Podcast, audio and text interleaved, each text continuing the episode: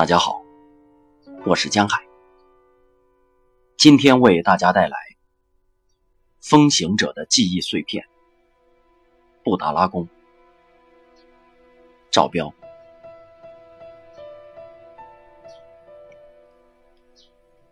二十年前，当我第一次看到雄伟的布达拉宫时，我没有被震撼。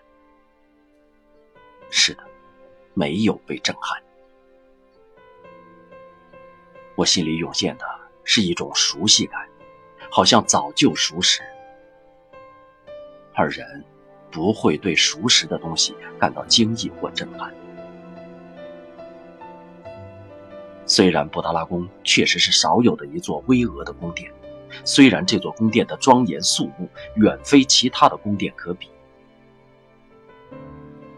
但我看着它，那么平静和坦然。也许是那座宫殿的形象早已在脑海中，也许是在心里一直想着它。当见到它的时候，就如来到了一个久别重逢的地方，一切都是那么熟悉，一切都是心里的图像。我用了很多年谋划一次到拉萨的旅行，在这些时间里，布达拉宫无数次在我心里出现。我用了一个多月的时间，从嘉峪关骑着自行车到了拉萨。一路上，布达拉宫就是我的方向。在漫长的时间里，布达拉宫已凝固成一个方向，这个方向是远方，又像是家乡，是一个陌生的地方，又是一个熟悉的地方，直到它最终在我眼前出现。很长时间以来，我一直在到这里的路上。这条路很长，走了很多年，一直在心里走。心里走过的路，比现实走的路更漫长，如同走在梦里，不停向前，却永远不能到达。终于有一天。真正到达了，却发现自己早已来过。我听过很多关于他的故事，一次次的传经之旅，从遥远的印度和尼泊尔开始的艰难跋涉，因为普度众生、造福苍生的信念，把一生浓缩成一条简单的路线。雪域佛国的沧桑变迁，政教合一或相争。演变成一幕幕全然相反的人间万象。那些雪山、神灵与人的故事，诉说着让人神往的遥远憧憬。我看过很多他的图像，我看过他在清晨寒风里的肃穆，正午阳光下的威严，晚霞里的美丽。我看过他夏日里的辉煌。冬日冰雪中的寂静，我看到在台阶上结队而行的僧侣，看到那些庄严的仪式，看到人们脸上虔诚的表情，看到那些仰望天国的清澈的眼睛。这一切早已深深地刻在我的心里。我甚至听到了人们诵经的声音在天际间回荡。听到了转经筒旋转时发出的吱吱声，听到了雪山之巅雄鹰振翅的声音。在到拉萨的路上，我也看到那些朝拜的人们一路跪拜前行，向着一个地方日复一日、月复一月、年复一年的前行。而所有这一切，都可以用一个名称唤醒。布达拉宫。初秋的清晨，我在布达拉宫广场仰望布达拉宫那红白两色的宫殿，内心充满了平静的喜悦。天很蓝，白云缓缓飘过，一切都很熟悉，一次精神与身体之旅的终点。在高原的寒风中，走在布达拉宫的阶梯上，一步步接近这座神圣的宫殿，带着某种朝圣的心情。虽然从来不做朝圣者，却被强大的神圣的力量所包围。叛逆者的顺从，被瞬间简化的人生，被定向的脚步，沿着曲折的台阶向上。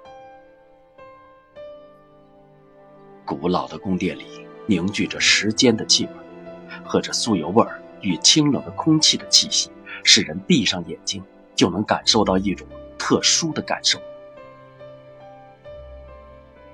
宫殿里的光线昏暗，有着厚重历史与宗教的感觉，带着某种神秘的暗示，预示着这里的与众不同。有大量的黄金与珠宝镶嵌而成的建筑。给人的体会不是奢华，而是堆积的财富其实毫无价值，如同荒地上堆积的尘土。历代达赖的佛塔是宫中堆积财富最多的建筑，佛国的人们对它顶礼膜拜，寄托他们对佛国的千年追思和持续的神往。外来者则看到一个个时间的界碑。引来对这个神秘之国的无限遐想。这里曾有着这个世界上最纯粹的信仰与政治合一的统治，现实的生活与精神追求的生活高度统一，并千年延续，形成了一种与这个世界的其他民族完全不同的生活状态。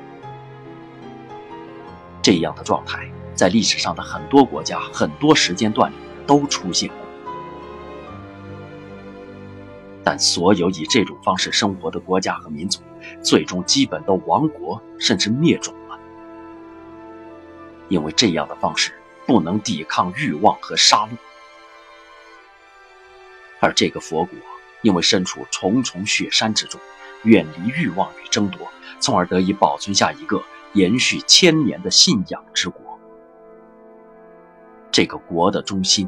就是布达拉宫。我来了，我又走了，而奇怪的是，如同我来时觉得早就来过，而我离开时，也似乎从未离开。很多年后，我终于明白，布达拉宫是一个象征。对于行者而言，雪域之国的布达拉宫是远方的象征。是一个你不断想要出发的方向，那个远方一直在你心里，你不停地走向它，却一次次发现你似乎在上一世就已到达。你不断地到达远方，远方却永远存在。对于寻找精神归宿的人而言，布达拉宫是心灵回归的象征。你一次次寻找内心的归宿，寻找灵魂的终点，却发现这个终点其实一直在你心里。然而，精神之旅永无止境，起点和终点之间远隔千山万水。但每次艰难跋涉之后，却发现终点就是起点。虽然起点与终点是同一个点。但在从起点到终点之间得到的是不断的对人生的体味和感悟。